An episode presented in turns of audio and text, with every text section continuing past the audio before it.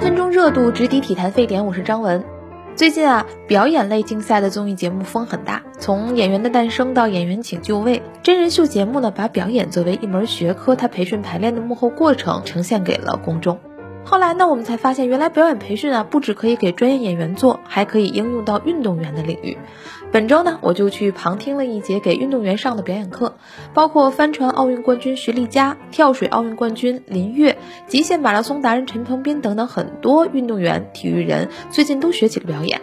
这种学习啊，对于退役运动员来说，更多的是一种对未来职业技能的修炼。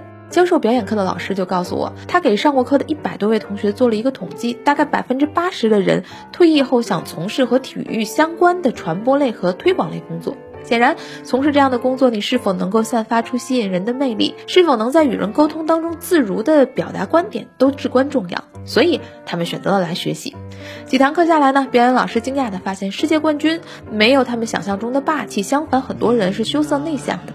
你如果看过有体育明星参与的综艺节目，可能也会有类似的感受。大量的奥运冠军希望在镜头面前呈现出非常完美的形象，所以会显得很拘束。而镜头呢，其实期待他们有一些可爱的小缺点，那矛盾就出来了。完美是竞技体育的至真所求，但生动呢，恐怕是跨界运动员需要发掘的另外一面。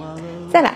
大部分运动员在职业生涯当中受到最多的训练就是收敛性格和情绪。所谓胜不骄，败不馁，因为在我们的传统观念里，平稳的情绪有助于稳定的发挥。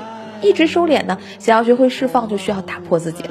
当然了，也不能说所有的中国运动员都是内敛型的，这和个人的脾气秉性，包括运动队的内部文化密切相关。咱们也有傅园慧这样行走的表情包，不是？但总的来说呢，我们更多的把大型运动会看作是考试。奥运会是大考，亚运会是中考，在对于运动员心理疏导的时候，也就更多的考虑的是安抚，期待的结果是减少差错。所以这次围观表演课呢，给我最大的启发不是对于退役运动员的技能训练，反而是表演，也许会给现役运动员的心理建设提供一种新的思路。如果我们不把比赛看作是考试呢？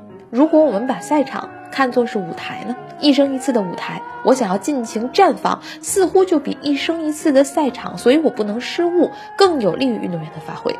表演老师刘天池告诉我说啊，他曾经给电影夺冠做过表演指导，他惊讶地发现这些中国女排的姑娘比自己想象的更会演。通过和郎平指导交流后，他才发现这种表演的顺畅感正是源自于郎平在平时训练里就鼓励运动员去释放自己，挖掘自己。在大的集体的女排精神下，呵护每个不同个体的魅力。可见啊，赛场和舞台之间是有气息流动的。运动场上铸就性格的前半生，一定能够为退役后的第二段人生赋能。好了，以上就是今天三分钟热度的全部内容。我是张文，咱们隔天见。